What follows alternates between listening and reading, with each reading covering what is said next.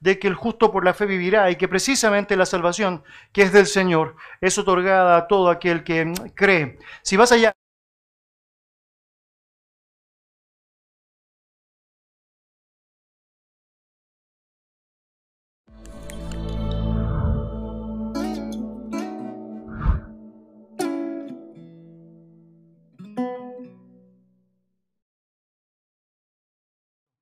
Cuando tú lees una frase como esa al saludar, te das cuenta que hay un propósito aún, sabemos por la inspiración del Espíritu Santo para estar ahí. La gracia y la paz era precisamente aquellas cosas que no podía tener alguien que cree la salvación por obras, que no podían tener precisamente aquellos judaizantes que pensaban que por ciertas prácticas que podrían hacer, ellos serían salvos. Es porque la gracia es un regalo inmerecido. Claramente, si tú crees que el esfuerzo humano puede hacer que logres la salvación, Nada de gracia hay allá. Por otro lado, la paz es el resultado de lo que ha sido la salvación. Y obviamente aquellas personas que piensan que deben estar haciendo siempre algo para demostrar que son salvos o que deben estar haciendo algo para obtener ese regalo de Dios, en la práctica jamás pueden experimentar paz porque nunca pueden cumplir el estándar divino, que sabemos solamente Cristo permite que nosotros podamos cumplir en Él ante el Padre. Por lo tanto, aún en el saludo tú puedes notar eh, preciosamente estas cosas bien manifestadas de parte de Pablo, haciendo eco con lo que ya sabemos de la palabra del Señor, tal como él ha señalado en Romanos capítulo 5, versículo 1, justificados por la fe, tenemos paz para con Dios. Es un resultado evidente de la salvación en él. En el capítulo 1 de Gálatas, versículos 6 al 10, lo que tenemos allá es la sorpresa del apóstol al ver esta caída que estaban llevando adelante los Gálatas. De hecho, es tan explícito con eso que manifiesta el error de creer una doctrina o un pensamiento distinto y manifiesta la maldición que está atribuida precisamente a aquel que declara en distorsión a la verdad de Dios un evangelio diferente. Al hacer eso, obviamente, usted y yo sabemos, estamos adulterando la verdad y con eso garantizamos la condena de nuestras propias vidas. Si sigues avanzando, desde el capítulo 1, versículo 11 en adelante, lo que tenemos ahora es la historia de salvación del apóstol. Él va a compartir lo que ya había compartido en algunos rasgos de eso con los Gálatas, diciendo cómo había sido la realidad de su vida. Él muestra cómo él había sido un observante, un practicante activo del judaísmo, la religión humana, que hacía lo que pensaba que debía hacer para demostrar que era salvo. Y cómo Cristo le alcanzó, Cristo le rescató, y Cristo no solamente ha salvado su vida, sino además le permite ser comisionado para un ministerio en donde la gran promulgación de éste era justificado por la fe. Tenemos paz para con Dios, para con Dios. Dentro de esta sección biográfica, el apóstol Pablo incluso menciona allá en el capítulo 2 un momento de reprensión hacia el apóstol Pedro. Recuerde usted, Pedro que sabía que no habían que seguir las normas de la ley como parte de tu salvación, eh, estaba actuando hipócritamente, dice el texto, cuando estaba con los judíos y con los gentiles, actuaba indistintamente. Y Pablo dice, le resistí cara a cara porque era de condenar. Si sabes que en Dios has tenido el privilegio de disfrutar la libertad, eh, no quieres ahora amarrarte a ciertas prácticas que sabemos no tienen nada que ver con lo que involucra la conversión de tu alma. Si usted sigue avanzando, llegará al capítulo 3 y se va a dar cuenta cómo manifiesta la necedad de los Gálatas o Gálatas insensatos, es parte de su relato allá al comenzar. Él ocupa la palabra fascinar. ¿Qué nos fascinó? La idea literal sería como ¿qué nos embrujó? ¿Cuál fue el hechizo? ¿Qué tipo de hechizo les echaron? Que ustedes están actuando con este cambio tan grande. ¿Cómo es posible que habiendo comenzado con el Espíritu, asimilando su necesidad de Cristo y su entrega a Él, ahora piensen que necesitan hacer algo para demostrar que son salvos o para evidenciar o obtener la salvación? Tan necios sois, dice Él, tan necios sois por hacer precisamente aquello. Pablo obviamente está tremendamente sorprendido y lo que va a hacer al notar que ni aún en el razonamiento lógico ellos están actuando correctamente es cual buen pedagogo tratar de explicar de una y otra manera la importancia de sostener el punto que inicialmente habían asimilado y que ahora estaban descuidando, estaban descuidando. Y le lleva, por ejemplo, a la historia, le lleva a Abraham. El capítulo 3, versículo 6 en adelante, él dice, bueno, los judaizantes son los que están influenciándoles tanto. Bueno, el Padre, eh, reconocido por ellos y obviamente asimilado en la propia vida como el personaje de los personajes es Abraham. Bueno, vamos a la historia de Abraham.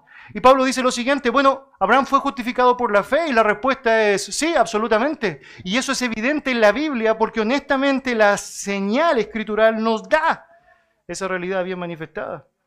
De hecho, Era imposible que Abraham hubiese sido salvo por la ley o por el cumplimiento de la ley, porque la ley no vino a Abraham hasta 430 años después en la historia humana. Por lo tanto, lo único que tenía Abraham allá era creer a Dios, creer lo que Dios había dicho. Y claramente Abraham lo hace. Y a partir de ese ejemplo, él trata de mostrarle a los Gálatas que estaban cayendo en un error al pensar que ellos ahora debían agregar una carga a la salvación que francamente, es decir, Dios nunca agregó, que Dios no pensó que era necesario. Por lo tanto, en el versículo 19 del capítulo 3, Pablo va a tomar tiempo ahora para explicarles cuál es el propósito de la ley. La ley nunca tuvo como propósito salvarle, nunca.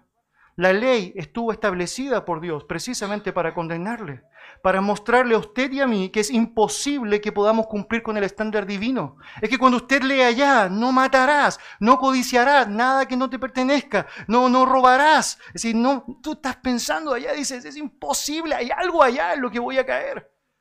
Y como claramente no puedes cumplir el estándar de Dios, necesitas a alguien que sí pudo hacerlo, Jesucristo. La ley tenía el propósito de llevarnos a Cristo. Precisamente ese era el fin de la ley. Hacernos ver la bajeza de nuestra vida, ver que nunca podremos cumplir en nuestras propias fuerzas con el estándar divino. Por lo tanto, lo necesitamos a Él, imperiosamente lo necesitamos a Él. Y precisamente allá estaba la razón y el propósito de esta. En el capítulo 4, Pablo está señalando allá que la verdad de aquellos que han creído en Cristo es la verdad de un hijo antes de ser un creyente, eras esclavo del pecado, seguías toda la corriente de este siglo, el Dios de este siglo había cegado la luz de tu entendimiento, por lo tanto vivías eh, de continuo solamente hacia el mal. Lo que ha sucedido es que ahora Cristo al morir en la cruz te ha comprado con precio, gran precio, su propia sangre, te ha hecho su siervo. Y estando en esa condición te permite ahora ser adoptado como hijo suyo. Por lo tanto, un hijo puede vivir ahora con la libertad que implica el saber que eres hijo del Padre, puedes retraer si cualquier eh, pensamiento que estaba involucrado en tu antigua vida de esclavo del pecado y de la ley, y puedes llamar al Padre como papito, Abba Padre, en una oportunidad preciosa de relación y de intimidad que solamente Dios te permite tener a través de Jesucristo. Cuando avanzas en el capítulo 4, te das cuenta que ahora en la sección de los versículos es decir, 11 en adelante tienes un relato muy personal de parte de Pablo, precisamente lo que vimos en nuestro último tiempo juntos. Él está recordando cómo fue ese tiempo cuando se conocieron. Y Pablo dice, ustedes me vieron cuando yo estaba muy enfermo. De hecho, fue una enfermedad que permitió que yo llegase a Galacia. Y estaba en un estado deplorable. Y lo que hicieron los Galas, precisamente los Gálatas, en vez de rechazarlo, despreciarle, como habría sido lo natural, tanto porque tenía un mensaje que es locura para los que se pierden, como porque tenía un aspecto físicamente despreciable, tal como describe el relato, es que lo acogieron. Dice el texto que lo trataron como un ángel, lo trataron como a Jesús. Precisamente esta es una de las razones por las cuales Pablo piensa que los Gálatas no es que no son creyentes, sino que son cristianos que están en pecado profundo y necesitan arrepentirse de eso. Y en ese contexto, obviamente, él les dice, hey, Gálatas, tengo un celo por ustedes, un celo por la verdad, no un celo como el que tienen los judaizantes, que es un celo para sí mismo, para obtener su propio beneficio, su propia gloria. Es un celo divino, correcto, por la verdad, por la justicia. Y en ese celo Estoy comprometido con ustedes hasta que Cristo sea formado en vosotros, hasta la propia glorificación de sus vidas. En ese contexto, obviamente, Pablo está narrando una situación tremendamente personal, diciendo, incluso estoy volviendo a tener dolores de parto por ustedes, pero aún asumo, si es necesario, vale la pena con tal de que Cristo pueda ser el centro de sus propias vidas. Mis hermanos, todo lo que ves alrededor de Gálatas es este énfasis, este énfasis. Dios te ha justificado por la fe, eres libre, ya no tienes que seguir las ataduras de la ley, no necesitas seguir practicando aquellas cosas que pensabas te daban gracia para salvación, los días, los meses, los años, las estaciones. Lo que necesitas ahora es vivir para Cristo en obediencia, reflejar francamente la obra que Él hizo en tu vida. Y Pablo va a tomar todos los medios posibles, no va a escatimar en recursos para que esa idea sea bien clarificada, para que esa idea sea bien entendida. Lo que veremos hoy día en particular es otra sección preciosa de esta carta, en donde Pablo va a mostrar su compromiso con su verdad, con la verdad de Dios, y va a evidenciar su deseo de que por medio de esta, en este caso analogía, o como dice el texto, alegoría, podamos comprender cuál es la verdadera condición de la vida. Gálatas, eres un hijo de la ley, eres un hijo de la gracia. Cristianos son hijos de la ley o de la gracia. Iglesias son hijos de la ley o de la gracia. Todas aquellas eh, preguntas que pueden surgir pueden ser respondidas em, por la palabra santa. Acompáñame entonces en su Biblia, Gálatas capítulo 4, versículo 21 al 31. La palabra del Señor dice así. Decidme, los que queréis estar bajo la ley, ¿no habéis oído la ley? Porque está escrito que Abraham tuvo dos hijos, uno de la esclava, el otro de la libre. Pero el de la esclava nació según la carne, más el de la libre por la promesa, lo cual es una alegoría, pues estas mujeres son los dos pactos. El uno proviene del monte Sinaí, el cual da hijos para esclavitud, este es Agar, porque Agar es el monte Sinaí en Arabia y corresponde a la Jerusalén actual, pues ésta, junto con sus hijos, está en esclavitud. Mas la Jerusalén de arriba, la cual es madre de todos nosotros, es libre. Porque está escrito, regocíjate, o oh estéril, tú que no das a luz, prorrumpe en júbilo y clama, tú que no tienes dolores de parto, porque más son los hijos de la desolada que de la que tiene marido. Así que hermanos, nosotros como Isaac somos hijos de la promesa, pero como entonces el que había nacido según la carne perseguía al que había nacido según el Espíritu, así también ahora. Mas, ¿qué dice la Escritura? Echa fuera a la esclava y a su hijo, porque no heredará el hijo de la esclava con el hijo de la libre. De manera, hermanos, que no somos hijos de la esclava, sino de la libre. Muy bien, acompáñame en oración. Dios y Padre amado, te damos gracias por tu palabra, tu bendita palabra, Señor. Sabemos, Señor, que recibimos de tu gracia al abrir tu verdad, Señor. Y recibimos, Señor, de tu gracia también para poder entender lo que nos señalas a través de ella. Señor, sabemos, tu misma palabra dice que hay textos que son difíciles de comprender. Pero también, Señor, sabemos que has prometido a través de tu Santo Espíritu guiarnos a toda la verdad. Por lo tanto, te agradecemos, Señor, por este tiempo en que invertimos, Señor, nuestras vidas en sumisión a tu verdad. Y te agradecemos, Señor, de antemano, porque sabemos que ella cumplirá su propósito, el propósito establecido para con nosotros, los que oímos, Señor, en esta tarde. Dios, gracias por la maravilla de tu Evangelio, Señor. Y le ruego, Padre amado, me ayude a poder ser tan claro como es posible para no estorbar el aprendizaje, el reconocimiento y la aceptación, Señor, de su verdad por cada uno de nosotros. En el nombre de Jesús, oramos. Amén. Amén. Amén. Charles Spurgeon señaló lo siguiente. No puede haber una mayor diferencia entre dos cosas en el mundo que la que existe entre la ley y la gracia. Y sin embargo, y aunque resulte extraño decirlo, a pesar que ambas cosas son diametralmente opuestas y esencialmente diferentes la una de la otra, la mente humana que es tan depravada y la inteligencia, aun cuando es bendecida por el Espíritu, se ha alejado tanto del discernimiento correcto, que una de las cosas más difíciles del mundo es hacer una apropiada distinción entre la ley y la gracia.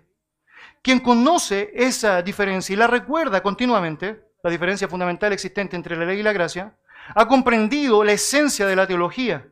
Quien puede comprender adecuadamente la diferencia entre la ley y la gracia no está lejos de entender el tema del Evangelio en todas sus ramificaciones, sus matices y sus alcances. En toda ciencia hay una parte que resulta muy sencilla y fácil una vez que la hemos aprendido pero que al principio se mostraba como un difícil comienzo, aún antes de entrar en materia. Dios nos permite y nos conceda ahora, al entrar en materia, tener la posibilidad de reconocer la verdad de esta diferencia entre la ley y la gracia y estar disponibles para ser coherentes con aquello que Dios ha hecho en nosotros. La primera reflexión que tú y yo podemos sacar de este texto es la exhortación que es manifestada por parte del apóstol Pablo. Mira lo que dice el versículo 21 decidme los que queréis estar bajo la ley. ¿No habéis oído la ley? Mire, en primer lugar, vemos de parte de Pablo una amonestación directa, directa, muy directa. Pablo sabe que los Gálatas están cayendo en la esclavitud de la ley. Una ley que parece a todas luces que no conocen, que no conocen, no saben, francamente, qué es lo que está sucediendo allá o qué es lo que dice. Es como que Pablo estuviese diciendo, dígame, aquellos que se jactan, aquellos que se llenan de orgullo, de la importancia de vivir bajo la ley como una norma moral o ceremonial para obtener la salvación. ¿Saben lo que dice? ¿Saben lo que dice?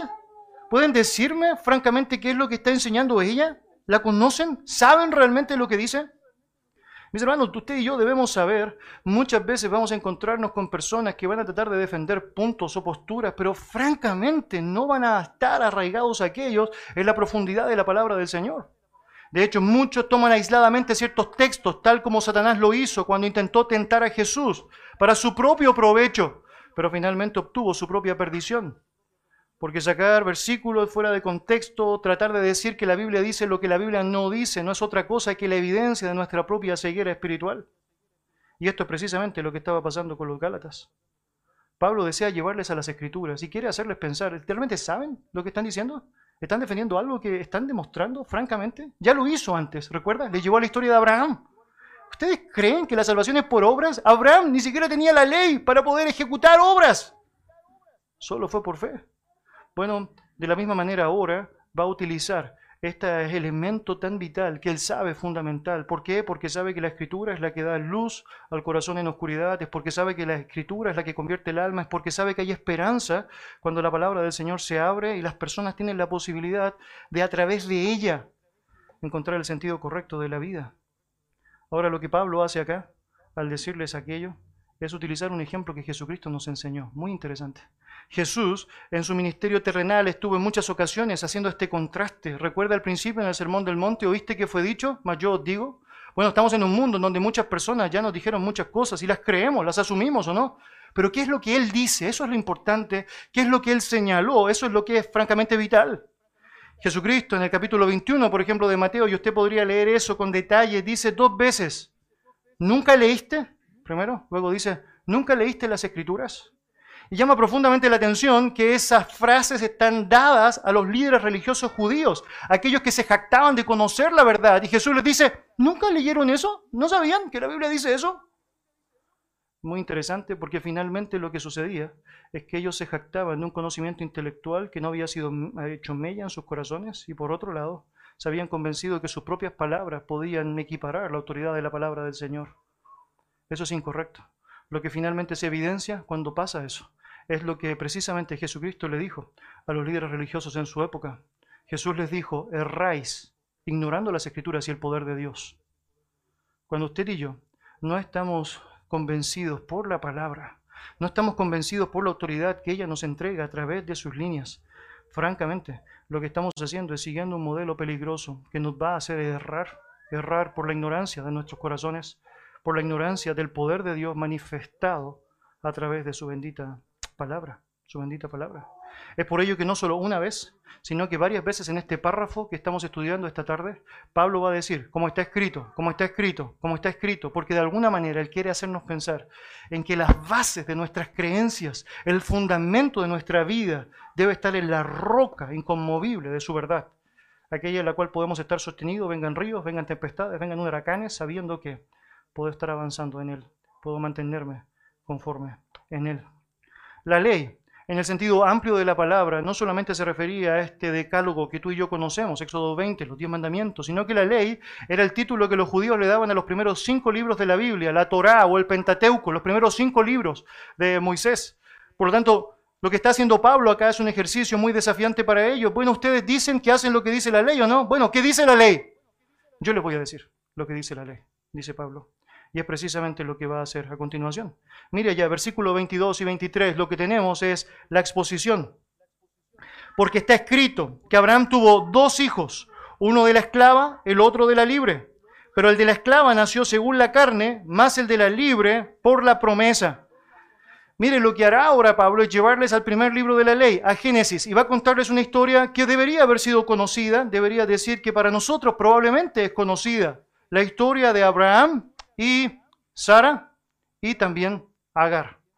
Historia que vale la pena que tú y yo podamos conocer con detalle para poder ver algunos énfasis importantes que son manifestados en el texto. Déjeme en un sentido resumir parte de eso para poder tener claridad al respecto. La Biblia nos habla que hubo un hombre llamado Abraham. Primero era Abraham, no era Abraham, Abraham.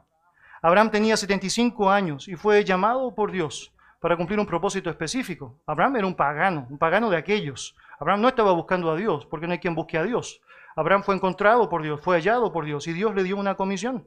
Y un gran privilegio con eso, salir de su tierra, de su parentela y tener el disfrute de ser padre de multitudes. En Génesis capítulo 12, eh, versículo 1 y 2, leemos las palabras de Dios a Abraham. Dice el texto, pero Jehová había dicho a Abraham, vete de tu tierra, de tu parentela de la casa de tu padre, a la tierra que te mostraré, y haré de ti una nación grande, y te bendeciré, y engrandeceré tu nombre, y serás bendición. De hecho, agrega más adelante, y serán benditas en ti todas las familias de la tierra. Una gran promesa que Dios le está haciendo a un hombre de 75 años. Usted podría imaginar que la impaciencia empezó a brotar prontamente. De hecho, en Hechos capítulo 15, por ejemplo, tenemos un relato en donde Abraham, un poco resignado, piensa que va a ser su mayordomo, su esclavo, el que va a darle herencia, que iba a ser algo más bien simbólico, no iba a ser algo literal, que él iba a ser el padre de multitudes. Ante ello, Dios mismo le dice, no, tú y tu esposa serán aquellos que van a tener y recibir esta promesa de mm, avance, esta promesa de genealogía. Pasan 10 años desde el momento en el cual Abraham es llamado por Dios, cuando tenía 75 años. Y Sara y la impaciencia del hombre empiezan a hacer mella fuertemente en los corazones de ambos. Sara sugiere a Abraham, eh, a quien Dios ya le había dicho que iba a ser padre con su esposa, que una buena idea sería tomar a Agar, la sierva, para que a través de ella él pudiese tener descendencia. Muy interesante, porque cuando ves la historia te das cuenta que esta lógica de, multifamilias o esta idea ya de poligamia era algo aceptado culturalmente. Muy interesante. De hecho, no había un gran problema con eso. De hecho, era legal. Muy interesante. Pero lo cierto que tú y yo debemos saber es que no importa lo que diga la ley, no importa lo que diga la cultura. Si Dios ha dado una orden, tú y yo tenemos la demanda de obedecerla. Y Dios dijo desde el principio, se unirá a su mujer no a sus mujeres. La fidelidad es una marca distintiva del hombre. Usted va a ver muchas veces, no solo uno, varios patriarcas de pronto cometiendo este pecado terrible de la poligamia. No hay bendición con eso, no hay bendición con eso. No es un ejemplo a seguir, no es un modelo que el profeta de Peñarolén pudo tomar para seguir adelante. La práctica de lo que tú tienes allá es la verdad de la palabra del Señor y como aquellos que por la misericordia del Señor obtuvieron un encuentro con Él, aún así fallaron en el proceso de llevarlo adelante. La Biblia nos dice en Génesis capítulo 16, versículo 1 al 3, lo siguiente. Sarai, mujer de Abraham, no le daba hijos, y ella tenía una sierva egipcia que se llamaba Agar. Dijo entonces Sarai a Abraham, ya ves que Jehová me ha hecho estéril. Te ruego pues que te llegues a mi sierva, quizás tendré hijos de ella. Y atendió Abraham al ruego de Sarai. No, se hizo mucho de rogar el hombre, ¿no? Bueno. Pasa un año y Agar queda embarazada. Y la tensión, increíble, inmediatamente se hace manifiesta al punto que Agar tiene que huir de la presencia de Abraham y de la brava Sara. Lo cierto es que el propio Dios actúa allá y le promete a Agar que le va a cuidar a ella y a su hijo, por lo tanto debe volver, debe volver. Por lo tanto, a los 86 años de Abraham, él tiene un hijo, sabemos la historia bíblica, el nombre que le pone a ese hijo con Agar es Ismael, el fruto de la relación de ese patriarca con la esclava. Génesis capítulo 16. En Génesis capítulo 17 y capítulo 18 lo que tenemos allá es ahora Abraham con 99 años. Y lo que sucede es que Dios le reitera la promesa que le hizo inicialmente. Dios no cambia su palabra, Él es inmutable. Él le dijo, de ti, tu esposa, va a venir una gran descendencia. Bueno, le dice, Abraham, yo te lo dije, eso va a pasar, eso va a pasar. Y lo cierto es que sucede un año después. Abraham, con 100 años, tiene el privilegio de ser padre junto con su esposa, en este caso Sara. Sabemos lo que la palabra del Señor nos enseña al respecto. Em, la Biblia nos dice que Isaac fue el hijo de ellos. Capítulo 21 de Génesis, versículos 1 al 3, señalan, visitó Jehová a Sara, como había dicho, e hizo Jehová con Sara como había hablado. Y Sara concibió y dio a Abraham un hijo en su vejez, en el tiempo que Dios le había dicho. Y llamó a Abraham el nombre de su hijo, que le nació, que le dio a luz Sara, Isaac. Isaac. Bueno, permítame seguir un poco más con la historia bíblica. A los 103 años de Abraham, cuando el niño ya tenía 3 años, había una costumbre, era celebrar el destete del niño. Por lo tanto, a los 3 años de edad se hace un gran banquete para celebrar lo que había sido este gran acontecimiento en Isaac. Y la Biblia nos dice en el libro de Génesis que Ismael, que ya tenía 14 años, no estaba muy conforme con la situación y empieza a burlarse, burlarse fuertemente de este muchacho Isaac. Ese ataque, esa situación particular, tomó ribetes tan grandes que terminó haciendo que Agar e Ismael se alejaran, se, se alejaran de esta realidad que ahora viviría Abraham con Sara e Isaac. Abraham con Sara e Isaac. Esa es la historia resumida, pero de alguna manera manifestada con detalle en las Sagradas Escrituras. Una historia que deberían haber conocido aquellos que se jactaban de profesarla, pero que francamente a través de sus actos habían ciertas cosas que no estaban asimilando para entenderla como debían. Ahora déjenme decir esto, hay dos hechos significativos que Pablo dice en Gálatas que están descritos en esta historia que les he contado, que les he compartido. Si usted está en Gálatas, mire allá otra vez, versículo 22, porque está escrito que Abraham tuvo dos hijos, uno de la esclava y el otro de la libre, pero el de la esclava nació según la carne, más el de la libre por la promesa. Bueno, sabemos la historia. Abraham tiene dos hijos, ese es un evento importante. Uno de sus hijos es con la esclava, Agar, una mujer egipcia. Y la gestación de ese hijo, según el texto bíblico, fue según la carne. ¿Qué quiere decir allá con eso? Bueno, no solamente que fue llevado a cabo por medios naturales, en sus propias fuerzas, ellos lo lograron, ellos lo quisieron, ellos lo lograron, sino que además la carne pecaminosa está involucrada activamente en eso. Se ve abiertamente a través de estos artificios humanos, estos intentos de querer hacer algo mejor a lo que Dios ya había prometido que iba a hacer. Esta idea que a veces tenemos tan ridícula de pensar que podemos ayudar a Dios en su voluntad.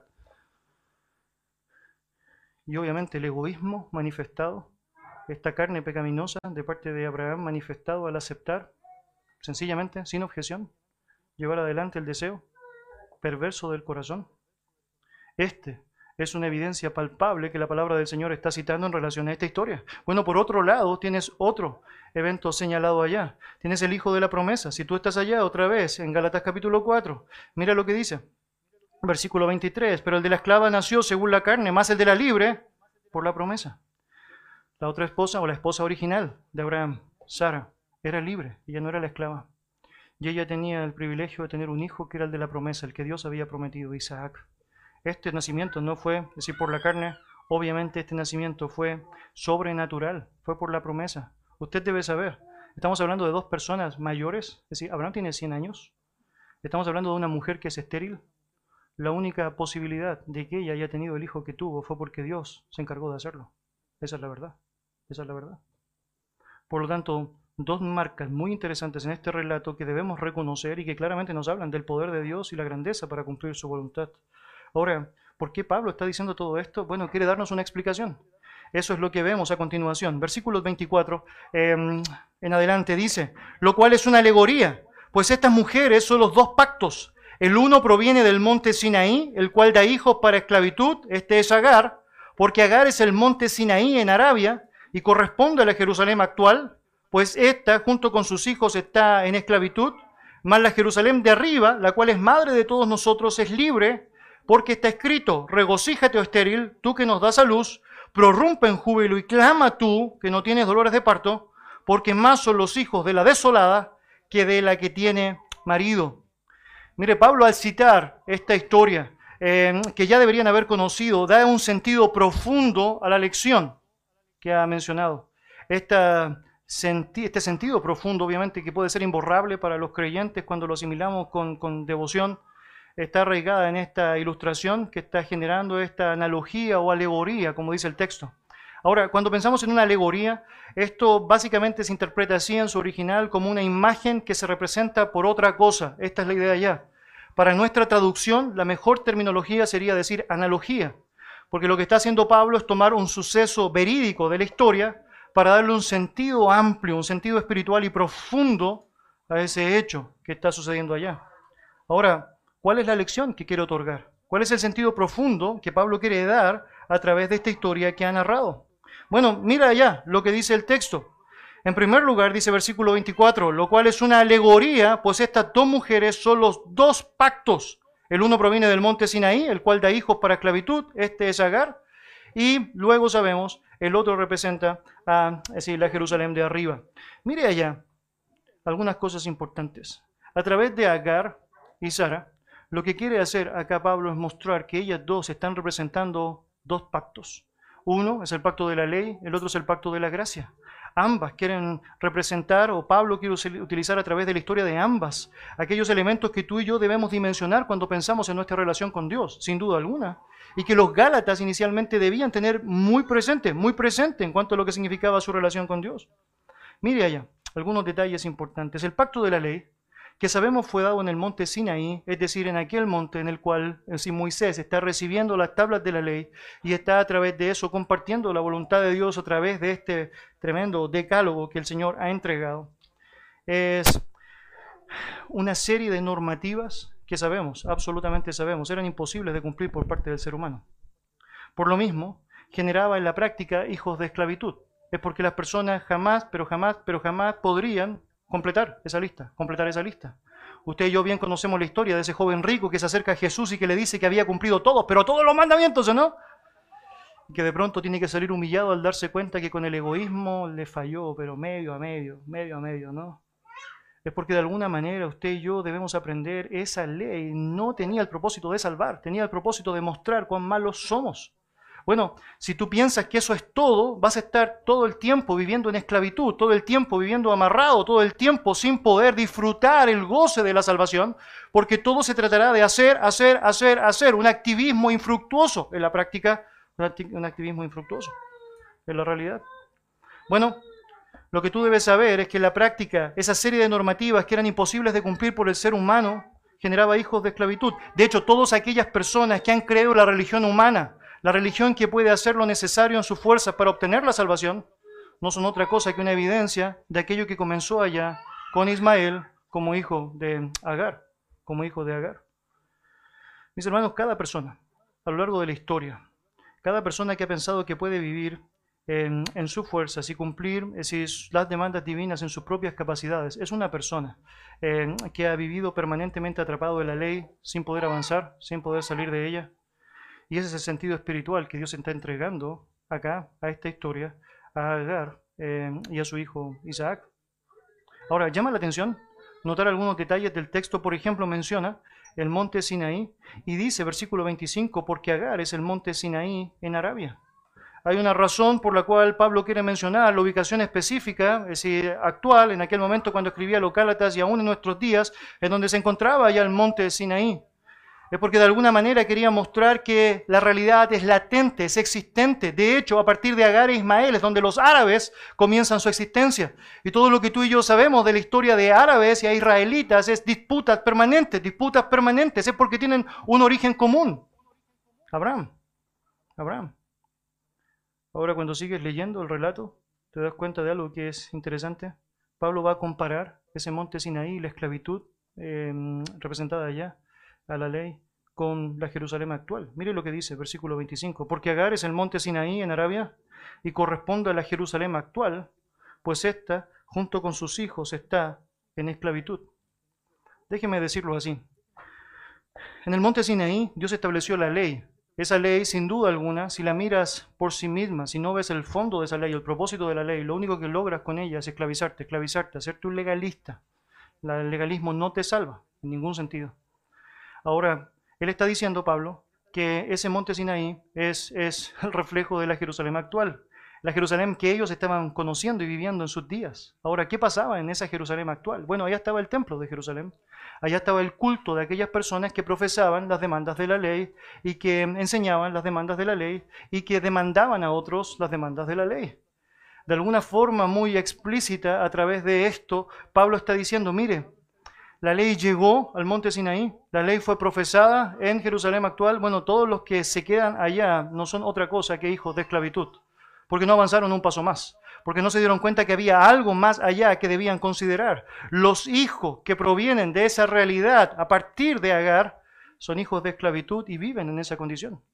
¿Es tan explícito eso? Que tenía connotaciones históricas. De hecho, usted debe saber, Jerusalén en ese momento estaba bajo el imperio romano, por lo tanto eran esclavos. En el tiempo de Jesús, muy interesante, los judíos le decían, somos libres, ¿por qué nos dices que debemos ser libres o no? Eran esclavos de Roma, eran personas que tenían que estar pagando impuestos a los romanos, debían congraciarse con Roma. Pero no solo eso, eran esclavos de la ley, y eso era lo peor. Es porque no veían otro camino, no veían otra forma, no asimilaban que Cristo era en quien se encerraba toda la ley, y en Cristo podían tener libertad. Esta pues, junto con sus hijos, está en esclavitud, dice el texto. Mire, los hijos de Agar, en el sentido espiritual, esta es la idea de Pablo, son precisamente aquellos que ahora eh, miraban sus propias vidas justificadas por las obras, pero que en la práctica rechazaban la gracia y la fe y por lo mismo estaban atrapados en sus propios razonamientos. Esa es la realidad. Por otro lado, tienes un contraste allá que apunta a una Jerusalén de arriba. Muy interesante, mire lo que dice, versículo 26. Más la Jerusalén de arriba, la cual es madre de todos nosotros, es libre. Pablo ahora está haciendo la alusión de Sara, ¿o no? Y está diciendo, bueno, hay otra opción. Esa opción es la Jerusalén de arriba, de donde provienen aquellos que son los hijos de la promesa, a donde van precisamente aquellos que disfrutan esa relación con Jesucristo mediante la justificación por la fe. Esa Jerusalén celestial, la de arriba, fue ilustrada por medio de Sara y es representada a través de los hijos espirituales eh, que ella tiene por medio de Isaac en adelante. Ella es madre de todos los hijos de la gracia. Esta es la idea, literalmente allá. Así como Abraham es padre de la fe de todos los creyentes, es decir, gentiles judíos, Sara tiene el privilegio de ser madre de todos los que por la gracia del Señor han sido alcanzados allá quienes hemos tenido el privilegio de haber disfrutado de la fe en Jesucristo y que por lo mismo sabemos no tenemos la ciudadanía acá, sino que la tenemos en los cielos. Tenemos el privilegio de saber que existe una Jerusalén celestial que es mucho mejor que la terrenal. La terrenal fue destruida, no quedó piedra sobre piedra, se perdieron todos los registros de las lógicas y las líneas sacerdotales, todos los lugares de adoración establecidos allá fueron derribados. ¿Quisieras mantener tu fe puesta en eso, en los rituales del hombre? ¿O quisieras mantenerlo precisamente en una relación personal con Dios? Y Pablo está diciendo, tienes un privilegio de hacerlo de manera personal a través de Él. Filipenses 3, versículo 20 dice, mas nuestra ciudadanía está en los cielos, de donde esperamos a nuestro Señor y Salvador Jesucristo. La palabra del Señor nos dice que la forma para obtener ese privilegio de ser hijos de la promesa, de disfrutar aquello en Jesucristo, que fue la cúspide de esa promesa, es eh, la libertad que Él nos otorga. Si el Hijo os libertare, seréis verdaderamente libres, dice el texto bíblico. Si rechazas a Cristo, no importa lo que hagas, no importa lo que digas, estás esclavo, estás esclavizado. Ahora, muchas veces usted y yo podríamos pensar en el concepto de libertad y a veces cometemos errores en eso, eh, trastabillamos en eso. Estaba pensando esta semana en Segunda de Pedro cuando hay características de los falsos maestros. Dice que una de ellas es que ellos prometen libertad. Prometen libertad. De hecho, tú sales al mundo y la gente te promete libertad, su entendimiento de libertad. De hecho, la Biblia aclara mucho eso al decir que prometen libertad, pero ellos mismos son esclavos porque no pueden dejar las prácticas que hacen. O sea, son esclavos igual. Ahora, es interesante porque hay un sentido de libertad que el mundo entiende que es una libertad que tú y yo necesitamos también dimensionar. Se trata de hacer lo que quiero en cuanto a lo malo. Sí. Antes de Cristo, si tu vida fue impactada por Cristo, eras libre para hacer lo que querías, malo. Todo lo malo. La gran diferencia es que cuando Cristo te alcanzó, ahora eres libre para hacer lo que le agrada a Dios. ¡Wow! Eso es precioso. Ahora eres libre para honrar su nombre. Jamás podrías hacer eso antes, jamás, jamás. Y ese privilegio es algo que no quieres evitar, no quieres evadir. El autor a los hebreos explicó muy bien esta idea, esta idea que nosotros necesitamos entender a partir de Gálatas 4. Él dice lo siguiente, porque no os habéis acercado al monte que se podía palpar, está hablando del monte Sinaí, y que ardía en fuego, a la oscuridad, a las tinieblas y a la tempestad, sino que os habéis acercado al monte de Sión, a la ciudad del Dios vivo, Jerusalén, la celestial. Los verdaderos hijos de la promesa, los verdaderos creyentes en Jesucristo, tenemos el privilegio de acercarnos a la Jerusalén celestial el de disfrutar la presencia de Dios. De hecho, la Biblia menciona que el propio Abraham no esperaba esta tierra a la cual podía haber llegado, él esperaba una tierra mejor. Ese cielo precioso que Dios había prometido para los suyos, para los suyos. Mis hermanos, lo que tenemos acá en la práctica entonces es una referencia directa a la realidad espiritual de aquellas personas, por un lado, que son hijos de la esclava y que viven bajo la lógica de la esclavitud. Se creen libres, pero no son libres en la práctica, es decir, están absolutamente condenados. Y por otro lado tienes aquellos que son los hijos de la promesa, que miran a Cristo, que apuntan a Cristo y que tienen la posibilidad de disfrutar de la esperanza celestial, la preciosa esperanza celestial en Dios. Ahora mira, cómo Pablo va a enseñar esto a través de una cita escritural. Mire allá, versículo 27. Porque está escrito, regocíjate, oh estéril, tú que no das a luz, prorrumpe en júbilo y clama, tú que no tienes dolores de parto, porque más son los hijos de la desolada que de la que tiene marido. Mire, Pablo va a hacer algo aquí interesante. Él va a ir a una cita que está en Isaías capítulo 54. Usted podría leer ese pasaje luego en su casa, es increíble. Ahora debo contextualizar históricamente lo que sucede allá mientras Isaías está proclamando este mensaje. Israel está cautivo. De hecho, Jerusalén ha sido destruida eh, en el año 587. Todo lo que ha tenido que ver con Jerusalén ha sido destrucción. Ellos están bajo el imperio babilónico y están obviamente profundamente desesperanzados, muy desesperanzados. Los israelitas están afectados, muy, pero muy afectados. Por lo tanto, lo que va a hacer Isaías es animar el corazón de los receptores a través de la verdad de Dios, el carácter de Dios. Y él le va a decir lo siguiente, regocíjate, o oh estéril, tú que no das a luz. Esta es una referencia a su propia condición. Ellos hasta ese momento no tenían ningún fruto, no veían nada, es decir, todo era desolación. Y él dice, tengan gozo, tengan gozo, tengan gozo. ¿cómo tengo gozo? ¿Por qué tengo que tener gozo? ¿Dónde pongo el gozo? Y él dice allá, al final, porque más son los hijos de la desolada que de la que tiene marido. Es porque Dios ha prometido que serán liberados. Jerusalén será restaurada. Hay esperanza, tengan gozo. Esto es una leve tribulación momentánea. ¡Wow! Y eso llenó de ánimo a los israelitas, que pudieron evidenciar precisamente aquello. Y tenemos el registro bíblico de la reconstrucción de Jerusalén y que sabemos tener el privilegio de disfrutarlo, es decir, allá, por siempre, por la gracia del Señor. Ahora, Pablo lo que está haciendo al citar esa historia es hacer un paralelo con la historia de eh, Abraham y Sara. Recuerda la historia. Cuando Dios le dice a Sara que va a ser mamá, ¿qué dice Sara? ¿Cómo? Dice la Biblia que se rió, se rió, se rió. Es decir, ¿cómo es posible que yo a mi edad voy a tener deleite, Señor, por favor? Bueno, fue tanto eso que cuando nació su hijo Isaac, le puso el nombre Isaac por una razón. ¿Sabe lo que significa Isaac? Risa, risa. Eh, un chiste. Aquí está. Mis hermanos, Sara era estéril, sin duda alguna. Es decir, no había ninguna razón para estar animada. Los relatos que ves en la escritura de aquellas personas que estaban viviendo la esterilidad no son relatos muy alentadores. Había mucha desolación, mucha tristeza involucrada allá pero había algo en lo cual las personas podían poner su esperanza y confianza para avanzar. Era lo que Dios había prometido. Dios iba a cumplir su propósito en la vida de cada uno y lo iba a hacer de manera perfecta, gloriosa. Bueno, Dios había prometido a Sara que iba a tener un hijo. Regocíjate, regocíjate, regocíjate. Y de hecho, la misma cosa deberíamos hacer nosotros. Tener profundo gozo por saber que Dios va a cumplir el propósito que estableció que iba a cumplir. Mira lo interesante de lo que sucede allá. Isaac el hijo de Sara y el hijo de Abraham. Tiene la posibilidad ahora de tener a través de su genealogía el pueblo de Israel.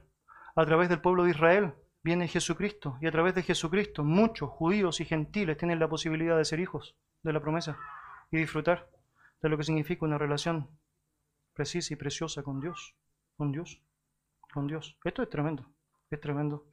Mira finalmente la conclusión la ejecución de todo esto narrado en la palabra del Señor. Versículo 28. Así que hermanos, nosotros como Isaac somos hijos de la promesa. Pero como entonces el que había nacido según la carne perseguía al que había nacido según el Espíritu, así también ahora.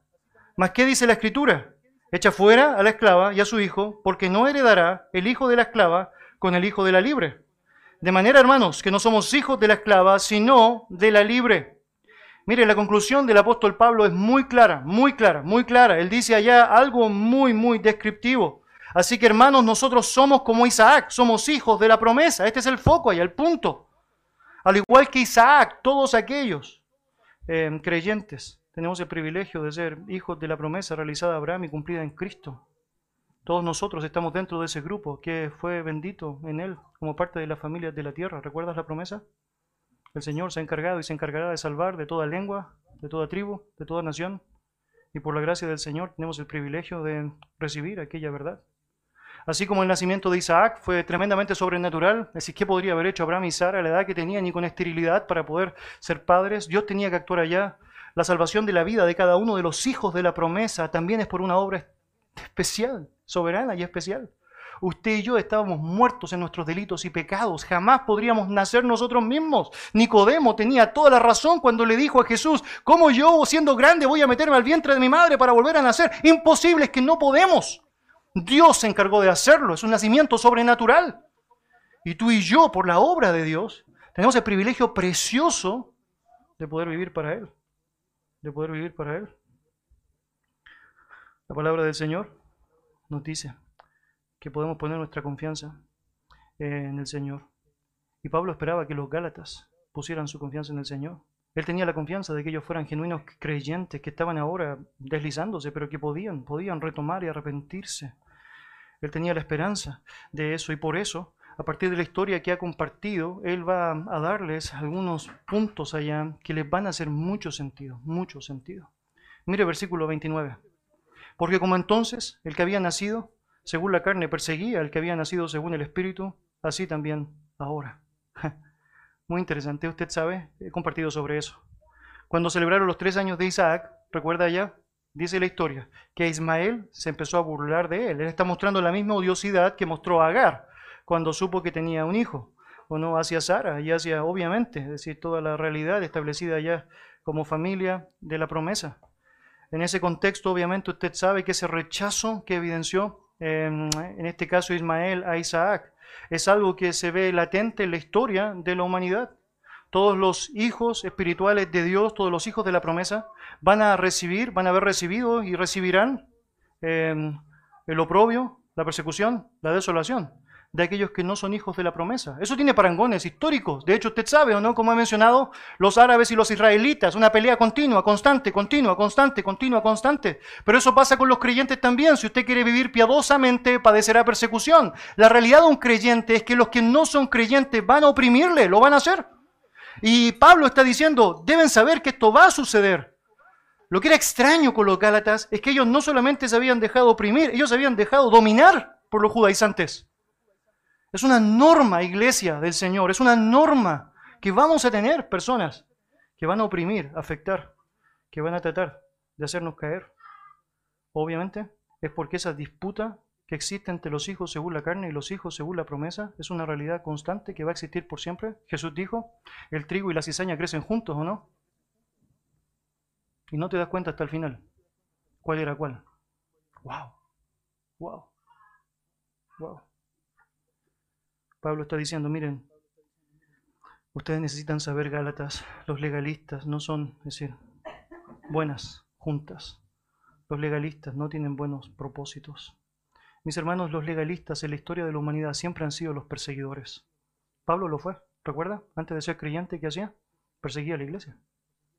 Bueno, usted y yo debemos saber que estamos expuestos a la tentación de caer en lo mismo. Usted sabe, ¿eh? yo sé que necesitamos estar aferrados a Dios. Aquellos que confían en sí mismos más que en Dios son un peligro constante. ¡Wow!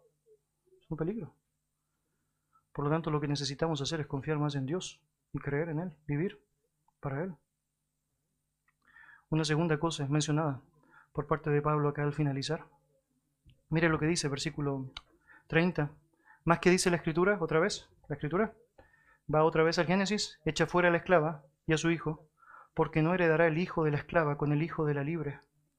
Mire, en primer lugar, Pablo está diciendo, siempre va a haber una disputa entre los hijos de, decir, la promesa y los hijos de, decir, el pecado, los hijos de la esclavitud. Pero también otra cosa que debe saber Gálatas es que no van a compartir la misma herencia aquellos que son hijos de la gracia con aquellos que son hijos de la ley. No, no va a ser así.